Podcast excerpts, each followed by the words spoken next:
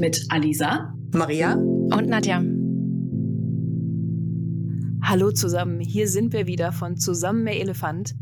Wir veröffentlichen hier regelmäßig Content, um euch das Thema ganzheitliche Organisationsentwicklung näher zu bringen. Und wenn ihr noch nicht genau wisst, warum wir Zusammen mehr Elefant heißen, dann hört doch einfach mal in unseren Teaser rein. Wir würden uns freuen. So, heute haben wir ein Thema aus der Community mitgebracht. Wir haben euch gefragt, was sind eure Fragen? Was möchtet ihr gern beantwortet wissen? Worüber sollen wir gerne sprechen? Und wir haben ein ziemlich dickes Brett mitgebracht, was wir heute ein bisschen anbohren wollen. Wir glauben vielleicht noch nicht, dass wir es komplett durchgebohrt bekommen, aber wir wollen es mal anbohren, nämlich das Thema, warum scheitern Transformationen oder kommen ins Stocken? Mädels, keine kleine Sache. No, auf keinen Fall. Warum scheitern Transformationen? Die Frage kriege ich auch immer gestellt. Und es gibt sehr, sehr viele mm, Ansatzpunkte, wo äh, natürlich hingeschaut werden kann bei einer grundsätzlichen Lean-Transformation. Ich will jetzt am Anfang aber nicht gleich so tief ins Lean einsteigen. Grundsätzlich, sehr allgemein ausgedrückt, gibt es ja immer jemand anderen, der den Plan zur Transformation gerne hätte. Und äh, dann, dann ist ja da trotzdem noch die Organisation. Und dann kommt es immer anders, als man denkt. Anders, als es ein, vielleicht ein Begleitungsprogramm vorgesehen hat. Ich verweise da auf Folge 7, das unmoralische Angebot. Und ähm, dann gibt es eine Diskrepanz zwischen dem, was ja, man, sich, man sich vorstellt, was man erreichen möchte, und dem, was die Organisation mit dem Thema dann überhaupt macht. Maria, was kannst du beobachten? Also das dünnste Brett haben wir uns hier wirklich nicht ausgesucht mit diesem, mit diesem Thema. Beschäftige ich mich immer wieder, die Fragen werden immer wieder gestellt und wir leben ja nun dazu auch noch in einer wahnsinnig, nennen wir es, spannende Zeit und in einem riesigen Paradigmenwechsel. Und es gibt, gibt mehrere Spuren. Ich glaube nicht, dass es diesen ein, diese eine Ursache gibt. Daran glaube ich nicht so richtig. Und was, wo wir jetzt an unsere Grenzen stoßen, Wissen alleine verändert noch kein Verhalten. Ja. Also das weiß jeder, der versucht, mit dem Rauchen aufzuhören. Oder mehr Sport zu treiben. ne? Oder äh, so mehr zu laufen, äh, gesünder zu essen oder sonst was. Ne? Abends auf der Couch oder so. Oder in Partyumgebung ähm, spielt das dann alles keine Rolle mehr. Was ich beobachte, ist, dass Transformationsprojekte sich schon auf möglicherweise auf Lösungsideen stürzt, die dann auch relativ fest sitzen. Das könnte ein Ding sein, dass das Ergebnis schon klar ist, wo wir das aber leider nicht vorhersehen können. Und wenn sich, was ich noch beobachte, dass Lösungsideen sich auf eine auf einen Punkt konzentrieren. Wenn wir nur die Prozesse anpassen, dann läuft alles besser. Wenn wir nur die Strukturen ändern, läuft alles besser. Wenn wir endlich eine klare Strategie haben, dann läuft alles besser. Und Aufmerksamkeit Fokus, ja, wenn wir die, wenn wir die Wechselwirkung, die das auf andere Bereiche hat, ja, was, was macht das mit den Menschen? Was hat das für Auswirkungen aus die Menschen? Was hat das für Auswirkungen auf die Rollen und Funktionen, die wir, die wir jetzt im System so haben, in der Organisation? Und all das will ja irgendwie im Gleichgewicht gehalten werden. Und was das so ver verursacht an dem, was wir da so lostreten, das können wir nicht vorhersehen. Und das ist eine Beobachtung, warum scheitern Transformationen. Eine Ursache könnte sein, wir fokussieren uns zu sehr auf, auf einen Punkt, von dem wir uns unglaublich viel versprechen und blenden viele andere Dinge aus. Ich habe noch einen anderen, soll ich gleich? Go for it. Go for it was das eben auch ausblendet, gerade wenn wir versuchen, alles mit dem Kopf zu steuern, glaube ich. Da sind ja ganz viele Dinge, die wir implizit so mit uns mittragen. Das sind so Grundüberzeugungen und Glaubenssätze, die wir so mittragen, ja, ob das ein Verständnis von Führung ist, der Papa hat immer recht oder ne, dass der, die da oben werden schon wissen, was sie tun oder die müssen uns doch sagen, was wir machen sollen oder die da unten geht ja auch in die andere Richtung. Die da unten, die müssen einfach nur sagen, äh, machen, was wir gesagt haben, dann läuft das Ganze. Das ist, ist bisschen schwierig und bei all dem, wenn wir das mit einer, ne, stellt euch eine Kutsche vor, ich bringe euch hier eine kleine Metapher mit. Wir haben eine Kutsche, da vorne sind zwei Pferde dran gespannt und das eine Pferd ist all das Wissen, was wir haben, was es alles so braucht. Und wir haben alle Strukturen und Prozesse, also das ganze Wissen, was man sich so aneignen kann. Und auch äh, das Ziel ist vielleicht klar. Und auf der anderen Seite ist, sind diese Glaubenssätze drin. Und diese Vorstellung von, diese geheimen Wünsche, ja, diese Glaubenssätze, die einen so antreiben, von denen man so, so heimlich überzeugt ist, die man explizit nicht mal immer bewusst hat, im Kopf hat. Und auf jeden Fall wird einer von beiden erfolgreich sein. Also erfolgreich ist die Transformation auf jeden Fall. Wenn der Glaubenssatz, das zweite Pferd, wenn das davon überzeugt ist, die Nummer wird hier eh nix, wir warten eh jetzt auf, also was auch immer da kommt, wird da eh nix, dieses Ziel werden wir sowieso nicht erreichen, das ist eh Quatsch hier mit diesem agilen Kram oder mit dem Lean-Kram. Das Ding wird gewinnen. Also im Zweifel gewinnt immer der Zweifel oder diese Glaubenssätze. Und diese Energie, die das mitnimmt, das wird gewinnen in, in jedem Fall. Und die Aufgabe, denke ich, von einer Transformationsbegleitung oder von so einem Vorhaben ist, beides in der Spur zu halten, dass beide Pferde in dieselbe Richtung laufen. Aufmerksamkeit folgt Fokus. Das ist ein sehr cooles Bild. Ja, ich finde das auch gut. Ein sehr cooles Bild und es bestätigt ähm, die Einwürfe unserer Follower. Bei Zusammen mehr Elefant geht es nicht nur um Elefanten. Wir haben hier bald einen ganzen Zoo. ja. Stimmt. Der Kommentar war so großartig. genau. Können noch Stunden weiterreden, aber wie, wie dockt das bei euch an? Alisa, was hast du so für Erfahrungen gemacht? Ja, also grundsätzlich erstmal keine großartig anderen Erfahrungen. Den einen Grund, den gibt es nicht. Aber ich freue mich nebenbei schon die ganze Zeit, dass wir zumindest mit unseren drei Brillen, die wir zur Verfügung haben, dass wir da die Möglichkeit haben, diese, diese ähm, Unwegsamkeiten, die Pferde, die Transformation an sich durch, ähm, durch diese Brille zu sehen, um das für uns irgendwo einzuordnen, um dort ein Stückchen vielleicht weiterzukommen. Ich habe mir vor der Folge einmal den State of Agile Report rausgenommen. Da gibt es inzwischen schon die Nummer 17. Ich ähm, muss aber sagen, dass mit dem Download, das äh, hat mich jetzt ein bisschen überrascht. Deswegen habe ich hier noch die Daten von der Nummer 16 aus dem Jahre 2022, also nicht ganz die, die letzten Daten. Da seid ihr herzlich eingeladen, nochmal in den neuen Report reinzuschauen. Und da war die Frage, was macht es so schwierig für agiles Arbeiten oder für eine agile Transformation? Wo hängt es eigentlich? Und 41 Prozent der Befragten, also es ist eine Studie, die von einem großen Softwarehersteller immer wieder herausgegeben wird, da werden viele Personen befragt, 3000 irgendetwas Personen werden immer wieder befragt jährlich. Und 41 Prozent dieser Befragten haben angegeben, na, da hängt es grundsätzlich erstmal an der Kultur. also die Kultur, wie sie bisher bei uns im Unternehmen war. Das ist natürlich noch nicht so wahnsinnig konkret, aber ähm, dann wird's recht spannend, denn 38 Prozent haben damit auf Platz zwei angegeben, dass die Unterstützung des Managements für sie fehlt. Und 34 Prozent haben gesagt, dass die Praktiken, die dann verwendet werden, dass die inkonsistent sind.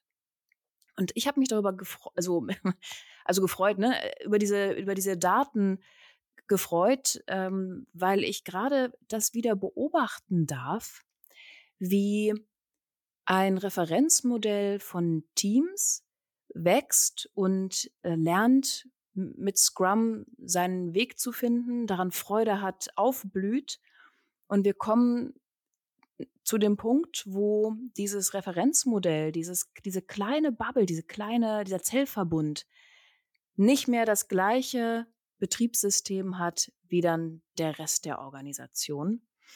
Und ähm, da kommt es dann erstmal zur Übersetzung und es muss erstmal ein Stückchen dann aus diesem Referenzmodell zum Beispiel rauswachsen. Und was ich auch noch sehr spannend fand, war, ich habe mir nochmal rausgeschnappt, so ein altes Change Management Framework von ProSci, nämlich das ADKAR. Kennt ihr das? ADKAR. Ich kenne bloß die Band Catcar. Wir haben demnächst hier in unserem Podcast zu Gast die Band Catcar zum Thema Organisationsentwicklung. Nein, aber ähm, das ist auch wieder ein Framework, ne? eine Möglichkeit, um auf die Wirklichkeit zu schauen, um etwas einzuordnen. Und ich fand das aber cool, denn ähm, hier wurde beobachtet, dass die Transformation also auch einzelner Personen eigentlich durch diese vier Stufen, fünf Stufen laufen soll. Das ist ein Akronym, nämlich Awareness.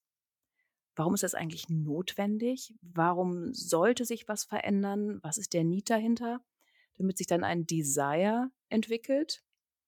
Und dann würden wir erst auf unsere letzte Folge kommen, Knowledge aufzubauen über das, was wir dann eigentlich weiter umsetzen dann sollten die Leute auch noch befähigt werden, grundsätzlich das dann umsetzen zu können, was sie gerade gelernt haben, nachdem sie das Desire hatten und die Awareness. Und dann muss das Ganze auch noch ähm, sustained werden. Da kommen wir zu Reinforcement. Und als ich das mal wieder rausgeholt habe, das hatte ich schon früher gelesen und es fiel mir wieder in die Hände, dann dachte ich, oh mein Gott, hier können wir einiges für uns einordnen und meistens kriegen wir doch noch nicht mal unsere eigene Awareness, warum wir denken, wir bräuchten diese Transformation, die kriegen wir doch noch nicht mal rüber zu unseren Kolleginnen und Kollegen und schaffen es gar nicht gut genug zu kommunizieren, warum wir ne, mit dem Vorsatz im Grunde eigentlich mit etwas Gutem diese Transformation wollen. Das fand ich super spannend. Also da hängt es irgendwie schon. Ich finde es großartig. Du hast was rausgesucht. Ich habe auch was rausgesucht. Ich werde daraus gleich erzählen. Was ich beobachtet habe, deckt sich mit dem, was du in dem Report vorgetragen hast. Denn ich habe das, ich glaube, vor zwei Folgen beschrieben als, ich gucke mir gerne an, was so, wenn ich bei Regen keinen Regenschirm dabei hätte und unter einem Baum stehe, was für Tropfen kommen denn da an, wo die, wo die Mitarbeiterbasis ist und welche Informationen haben die denn? Und ich muss sagen, so ein sowas, so ein großartiges Privileg als Person, die überall mal in die Organisation ihre Nase reinstecken kann, ähm, da, dass ich habe. Ich möchte, ich möchte das nicht missen. Das hat meine, meine gesamte Berufserfahrung geprägt. Und das Spannendste ist immer wirklich, auf, auf einer Management-Ebene zu beobachten, wie viel Anstrengung da reingesteckt wird, wie sich überlegt wird, was kann man denn auf eine Folie packen, was kann man denn sagen. Und dann, ich weiß nicht, irgendwann hatte ich auch mal einen Geschäftsführer erlebt, ja, also ich kann irgendwann nicht mehr kommunizieren, das ist mir alles zu viel, mir ja, tropft alles aus den, aus den Ohren raus, es ist äh, zu viel Kommunikation, die Leute müssen es doch irgendwann mal gerafft haben. So. Und dann habe ich gesagt, hm, nur weil wir uns oder du und dein Team sich strategisch jede Woche, fast jeden Tag mit diesen Kennzahlen, mit diesem Thema, mit dem, was der Konzern vielleicht global vorhat, nur weil ihr euch so häufig damit beschäftigt, heißt das noch lange nicht, dass gefühlt bei den Mitarbeitenden die gleiche Informationslage herrscht. Und da rede ich immer ganz gerne von Informationsasymmetrie, die ja erstmal ausgeglichen werden muss, damit die Mitarbeitenden ungefähr auf ein ähnliches Level geholt werden können. Und dann spielt auch Sprache immer eine riesengroße Rolle. Ich kann nicht in einer Mitarbeitendenversammlung irgendwie mit einer riesengroßen Excel-Tabelle um die Ecke kommen und sagen, hier könnt ihr sehen, das ist die Auswertung. Nee, also ähnlich wie, wie es immer eine Übersetzungshilfe in das Management hinein braucht, braucht es auch eine Übersetzungshilfe vom, von einer Managementgruppe zu den Mitarbeitenden, damit vereinfacht ja Informationen irgendwie ankommen. Es hat, also das, das beste Beispiel zum Thema Kommunikation, das mir jetzt außerhalb des Business-Kontextes einfällt, ist Corona. Ich glaube nicht, dass jeder sich jeden Tag den RKI-Report reingezogen hat, sondern es gab irgendwelche Übersetzer, die das massentauglich massenkompatibel in eine andere Sprache gepackt haben, damit es der Rest versteht. Kommunikation spielt eine riesengroße Rolle für mich darin, warum eine Transformation ins Stocken geraten kann, weil einfach Menschen sich sogar unterinformiert fühlen. Und auch die da oben, die entscheiden einfach irgendwelche Sachen und die nehmen uns nicht mit. Das ist ja, das ist ja immer dieser, die da oben gegen uns hier unten. Oder andersrum. Genau, oder so. Die Mitarbeitenden, die sind ja undankbar. Wir investieren doch in die. Wir haben doch hier was Geiles vor mit der Transformation. Haben die das nicht gecheckt? Das haben wir denen doch auf 80 Folien zusammengefasst. Jetzt möchte ich überleiten zu dem, was ich, was ich ähm, noch aus einem anderen Buch habe. Ich hatte vor ein paar Folgen auf eine Studie von Arnaldo Camofo hingewiesen, Das ist ein italienischer Professor, der bei über 100 italienischen kleinen und mittelständischen Unternehmen Lean-Transformationen über acht Jahre beobachtet und begleitet hat. Und er hat mal gesagt oder hat auch in seinem Buch geschrieben, es gibt vier Kategorien, in die er basierend auf seiner Studie Unternehmungen einteilen würde hinsichtlich ihrer Transformation. Da gibt es einmal die, die nichts wissen, also Firmen, die auf alle Fälle von Lean oder was auch immer ein Thema eingeführt werden soll, noch nie was davon gehört haben. Und sie haben aber auch, also sie merken auch nicht, dass das Thema überhaupt nicht präsent ist und es ist auch nicht ähm, schlimm in deren, in deren Wahrnehmung. Dann gibt es die zweiten, das sind die Danke, aber Nein, Danke Kategorien. Und da schreibt er, das sind diejenigen EigentümerInnen und Manager, die ähm, wissen, was Lean ist und was das kann und haben aber aufgrund dessen eine Abwehrhaltung dagegen. Und es ist auch völlig egal, was sie darüber lernen würden. Sie würden es einfach nicht äh, so weit bringen, dass es, dass es in auf deren Fall eine Anwendung finden könnte. Ne? Es gibt auch immer ganz, ganz viele, die sagen, Lean, das ist, das ist doch was von Autobauern. Wir bauen hier keine Autos, wir backen Brot. Und dann gibt es noch eine 3a und eine 3b. Da hat er einmal unterschieden bei 3a Firmen, die die aller einfachsten Tools implementieren, weil die haben auf diesen tollen Touren gesehen, Mensch, wenn, er, wenn die Produktion aufgeräumt ist, dann, dann ist das Lean im Ergebnis und die dann aber sagen, naja, alles andere interessiert die nicht, aber irgendwie haben sie das Thema jetzt in der Firma losgetreten, also muss man auf irgendeine Art und Weise weitermachen und das Thema ist irgendwie verbrannt. Und dann gibt es die 3B, die haben irgendwie in einer Transformation teilgenommen, haben das ganze Thema für sich schon, schon in Erwägung gezogen und sind aber jetzt unsicher, ob sie weitermachen sollen oder nicht. Und sie haben ja schon ein paar ein paar Ziele erreicht, aber das, was sie sich sonst noch so vorgenommen haben, das erreichen sie nicht und das bringt ja alles nichts und dann lassen sie es. Und dann, und dann sieht man in Fertigungsbereichen so, so halbfertige Sachen, wer das von den, von der Zuhörerschaft schon mal gesehen hat. Und die vierte Kategorie sind die Transformer. Also jetzt nicht die aus dem Film, ähm, sondern die Lean-Transformatoren. Also das sprich, mega die, lustig, oder? ja. Oh, so ein kleiner Werkstattwagen, der dann einfach. Ach, ja, gut. ich drifte ab. Danke, Maria. Das sind diejenigen, die auf alle Fälle das, das Thema verstanden haben und so auf, auf, auf gut Deutsch gesagt das Thema Lean durchgespielt haben und die haben, die haben wirklich gerafft, was es denen für Vorteile bringt. Also das hat er aufgrund seiner Studie rausgefunden. Ach. Das Buch können wir gerne nochmal in den Show Notes verlinken. Es hat, es hat unheimlich Spaß gemacht, diese Studie auch zu lesen. Und mir sind alle fünf Kategorien wirklich auch schon mal begegnet. Und alle werden es auf eine Art Erfolg haben. Also das ja. meinte ich mit dem Einstiegsbild. Ja, sie verdienen trotzdem ne? Geld. Sich, eine sich selbst erfüllende Prophezeiung irgendwie und das ist schon ein hartes Ding. Und was mir noch hängen geblieben ist, Alisa, um das äh, zu bestätigen, was ich auch auf LinkedIn und an all diesen Bubbeln ja noch viel lese, ist so ein Management-Bashing.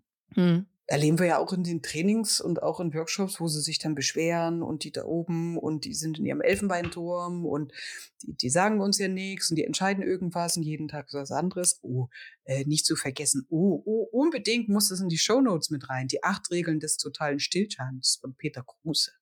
Oh ja. Oh, ich zieh's mir gerne rein. Ja, wenn ich mal kurz einen schwachen Moment habe, Katzenvideos oder Peter Kruse. Geht immer. Ja, Vielleicht auch mal ein bisschen Loriot dazwischen. Aber ich schweife ab. Wo wir bei Loriot sind, darauf wollte ich äh, noch hin, Management und sowas und auch die Übersetzung, Nadja, da bin ich total bei dir, ist die Bedeutung von Sprache. Und an dieser Stelle ja. möchte ich mir eine Anekdote nicht verkneifen. Das habe ich letzte, vor wenigen Wochen erlebt und auch schon vor, so was mir so absolut also Wahnsinn. Ja, da gibt es so viele Dimensionen, aber eine konkrete. Äh, ein großes Transformations- Team wurde ausgewählt aus verschiedenen Abteilungen, die diese Transformation jetzt vorantreiben sollen. Digitale Transformation. Eigentlich das ganze Unternehmen sollte transformiert werden. Wir haben das begleitet. Und ähm, da hat der Verantwortliche, Hauptverantwortliche für diese Transformation, hat eine eine Eröffnung gemacht und hat das Zielbild aus seiner Sicht formuliert. Und da hat er unter anderem gesagt, da hätte ich mir gern kleine, kleine bunte Bälle gewünscht, die ich, ich bin auch nur ein Mensch, die ich mir kurz an den Kopf schmeiße. Oder so einen kleinen so ein kleines Elektroband oder sowas. Er sagte, zu dieser in Aufbruchstimmung befindlichen Mitarbeiterrunde, sagt er, so, und eins ist ganz klar, das wird richtig hart werden. Und wenn das hier nicht läuft, dann werden auch Köpfe rollen. Das sage ich, wie es ist. Oh mein Gott. Und in dem Moment so habe ich mir so ein Elektrohalsband gewünscht ne, und habe gedacht, bist du nur wahnsinnig oder was? Also einmal diese, also Kriegssprache, die steckt so drin in all dem. Ne? Das hat uns so die letzten zwei Jahre bin ich da bei mir selber immer wieder mal drauf gestoßen. Äh, und hier werden Köpfe rollen und wir, wir müssen kämpfen und Aufmerksamkeit folgt Fokus, ja, wo wir Kriegsschauplätze sehen wollen, während wir Kriegsschauplätze finden. Also Wahnsinn. Ja. Und letztens, letzt, äh, vor ein paar Wochen hatte ich das auch wieder, da hatten wir einen Workshop, wo es den Mitarbeitern, wo die auch mal eine bewusste Pause machen sollten. Das war also ein bewusster Termin, ein Workshop von vier Stunden, wo eine Freigabe von oben kommen sollte, quasi ganz am Anfang. Leute, ihr dürft jetzt hier mal durchatmen. Es ist okay wir wollen jetzt hier mal wieder ein Stück was für zusammentun und ihr leistet großartige Arbeit. Das sollte mit dem Bewusstsein und einer schönen Zeit sollten die Leute rausgehen. Eröffnet wurde das mit es wird alles noch viel, viel schlimmer. Wenn ihr jetzt glaubt, dass das schlimm ist, es wird richtig, richtig mies. Und ich erzähle euch jetzt noch mal in zwei, drei Sätzen, wovor ihr wirklich Angst haben müsst. Das war in der Eröffnungsrede drin und in den Abschlussworten drin.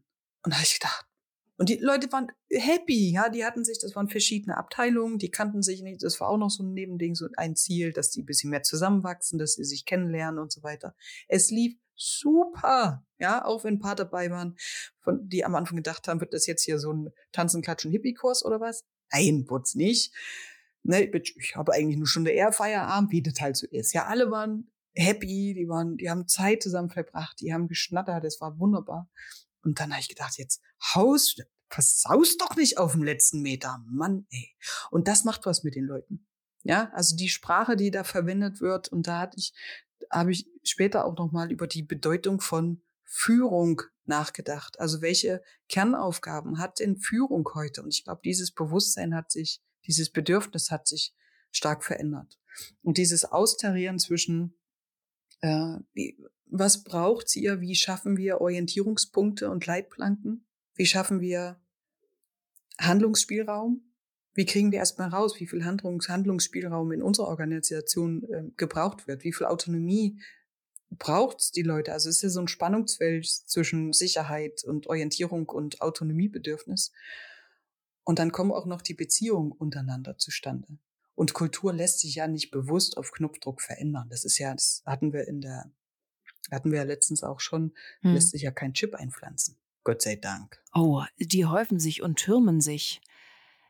Ich hatte den Eindruck, wir sind hier vielleicht schon an einer Stelle, wo wir sagen können, ja, wenn wir so eine nicht so richtig äh, in Schwung gekommene Transformation, eine stockende Transformation, eine niedergeredete, eine niedergekriegte Transformation sehen. Was machen wir da? Ich weiß nicht, ob äh, gerade basierend auf Marias Anekdote, äh, ich muss in Frage stellen, kann dann überhaupt eine Transformation starten? Also jeder andere im Raum kann es natürlich anders wahrgenommen haben als Maria, ne, mit dem, wo sie sagt, sie hätte gerne ein Elektrohalsband gehabt es gibt, es gibt natürlich Sätze, wo, wo es einen extrem zusammenzieht und du denkst so, haben sie nicht gemacht, haben sie nicht gemacht, oder doch, haben sie wirklich gemacht. Und ich äh, versuche auch immer gerade mitten in Transformation oder wo auch Transformationen schon weit vorangeschritten sind. Viele, die mich kennen, kennen das, kennen die Metapher schon. Es gibt, wer schon mal Springfield gesehen hat, im Vorspann diesen dreiäugigen Fisch, der in dem Teich bei dem Atomkraftwerk rumschwimmt. Und es gibt dann so Anwandlungen, Dinge, die along the way passiert sind, die die Transformation haben zu so einem dreiäugigen Fisch werden lassen. Also irgendein Auswuchs, irgendein Horn, das dazugekommen ist, weil die Kommunikation auf dem Weg einfach veräppt ist. Oder was völlig anderes angekommen ist. Wie, wie viel ich teilweise in meinem in meinem Berufsleben damit verbracht habe, herauszufinden, okay, was ist die eigentliche geschriebene Kommunikation, die es zu diesem Thema gibt, beispielsweise Freigabespezifikationen für ein Produkt, das gefertigt wurde, beziehungsweise auch Freigaben für, ja, das ist genauso, wie wir produzieren wollen. Und wir schreiben das jetzt nieder, dass das die Abläufe sind, die dazu führen, dass das Produkt genauso wird. Und wenn dann aber so unterwegs Dinge passieren, wo gesagt wird, man weiß gar nicht mehr, wie eigentlich die Information entstanden ist und wie müssen wir die Information vorhalten. Ach, zur Sicherheit drucken wir mal alles aus obwohl nie irgendjemand gesagt hat, wir müssen alles ausdrucken. Menschen dann Angst haben, Dinge wegzuschmeißen, ja, und in, und in Büros sich dann Sideboards über Sideboards und Regale stapeln und keiner weiß, kann es ins Archiv, kann es weg, können wir daraus Origami machen. Also Kommunikation, für mich ist, je häufiger ich euch oder je länger ich euch beiden auch gerade zugehört habe, es ist vorrangig das, was gesagt wird, die gewählte Sprache, das gewählte Vokabular. Und ich finde es interessant, Maria sagte Kriegssprache. Seit ich aus der Bundeswehr ausgeschieden bin, ich habe versucht oder arbeite auch stetig daran, eine andere Sprache anzuwenden und auch je nachdem, mit wem ich spreche, natürlich die Sprache auch anzupassen, weil ich am eigenen Leib gemerkt habe, dass die falsche Wortwahl zu einer extremen Irritation bei den anderen führt. Und es gibt auch Leute, ne, und gerade wenn du als Ex-Soldat sagst, da können Köpfe rollen und alle wissen, scheiße, die hat schießen gelernt. Das war, überlegt euch doch mal, was das für ein Bild im Kopf bei den Leuten ist. Alter, Alter. Ja. ja. Oh, Achtung, die Nadja kommt. Hoffentlich hat die ihre Knarre nicht dabei. Ja. Weißt du, irgendwann Boah, stehen ja. sie alle in Reihe und Glied da. Ja, du Nadja, aber Sprache, äh, Sprache hin und her. Nein, absolut, absolut, absolut, absolut. Aber dennoch, ich denke, dass dieser Eindruck von jetzt kommen sie mit der Knarre und äh, überfallen uns mit der Transformation, dass der ähm, also ich will das jetzt nicht kleinreden mit der, um, um Gottes Willen nicht kleinreden mit der Sprache, darum geht's mir nicht, sondern der Eindruck entsteht trotzdem sehr, sehr häufig. Ne? Weil, wie ich mir dann gern äh, sagen lasse oder wie ich immer wieder höre aus dem internationalen Kontext, die Deutschen haben die Holter, Holter die Polteritis. Morgen, morgen Transformation, ab morgen ist alles anders. Jetzt, los, agil, zack. So, und das auch ein bisschen langsamer anzugehen, zu kommunizieren, die Awareness weiterhin zu schaffen, weiter zu kommunizieren, weiter mit den Leuten zu reden. Bin ja auch ein großer, großer Fan von Open Space Agility, ist auch ein super Buch, das sollten wir auch verlinken, um äh, einen Rahmen zu schaffen mit Hilfe von Open Spaces, wie das Vorhaben ähm, kommuniziert werden kann und wie mit Hilfe von Open Spaces so Pflöcke eingeschlagen, oh Gott, das ist eine schöne Sprache, also Rahmenbedingungen gesetzt werden, Rahmen gesetzt werden, an denen alle teilhaben können, alle auch selbst mitsprechen können, alle mal mit laut werden können oder leise bleiben dürfen, ja, um einfach auch so eine so eine Plötzlichkeit und andererseits auch so eine Unendlichkeit einzufangen. Ne? Ist das jetzt für immer? Das, was wir jetzt hier, was eingeführt werden soll, werden wir das jemals wieder los? Sollten wir uns nicht lieber ordentlich wehren? Ansonsten war's das. Geht's doch ein bisschen ruhiger an. Also das Ziel und der Need auf jeden Fall im Blick und dann starten mit einzelnen kleinen Referenzmodellen, die dann organisch wachsen können. Die globale agile Welt macht sich lustig über die Deutschen, habe ich jetzt schon mitbekommen. Ja, genau. also verlieren wir uns dann als Deutsche im Detail? Ist das so unser Ding? Ist uns das die falsche Sache zu wichtig? Das, das kann sein. Zumindest ist uns Schnelligkeit und Gründlichkeit und den Plan durchzuziehen, ist uns sehr wichtig. Ne? Plan durchziehen, komme was wolle. Und ich bin gerade wieder in äh, der Situation, bei einigen Teams mit Scrum Master zu sein, wo wir beobachten konnten, dass der Plan für die Transformation vom Reißbrett der dann mehr oder weniger über Nacht umgesetzt wird, dass das eine riesengroße Schwierigkeit ist. Wir bekommen niemals die Awareness bei allen Leuten. Es, es wissen auf gar keinen Fall alle, was soll das? Da werden überhaupt nicht die Sorgen und Nöte der Kolleginnen und Kollegen irgendwie genügend aufgefangen. Das ist natürlich keine böse Absicht, aber es funktioniert einfach nicht so gut. Wo wir super coole Erfahrungen haben. Das hatte ich ja schon in der Scrum Folge einmal angeteasert, ist wirklich mit kleinen Referenzmodellen zu starten, wo sich erstmal, wo man sich erstmal ausprobieren kann, wo dann so ein, ein Team in eine, eine Gruppierung von Teams wachsen kann und dann kann sich Stück für Stück das angrenzende Ökosystem so ein bisschen mit, mit drauf anpassen, beziehungsweise das Interessante ist, die kriegen dann auch Bock. Lass mal die, die Bock haben. Lass mal die, Ja. die Bock haben, genau. Ja, ich, ich würde das gar nicht, äh, wir haben jetzt, jetzt reiten wir auf den äh, Deutschen rum. Das ist vielleicht die Prego, das ist auch das, was ich einstiegs meinte, dass wir in so einem Paradigmenwechsel mittendrin sind, ja, wo dieses stark kognitive und stark wissensgetriebene, die sind, die, die sind doch studiert, ja, die sind doch äh, toll, die müssen es doch wissen. Ja, nicht zwingend, ja. Dann ist ihm vielleicht ihr Bauchgefühl abhanden gekommen oder ne, also so, das muss ja alles irgendwie im Gleichgewicht sein.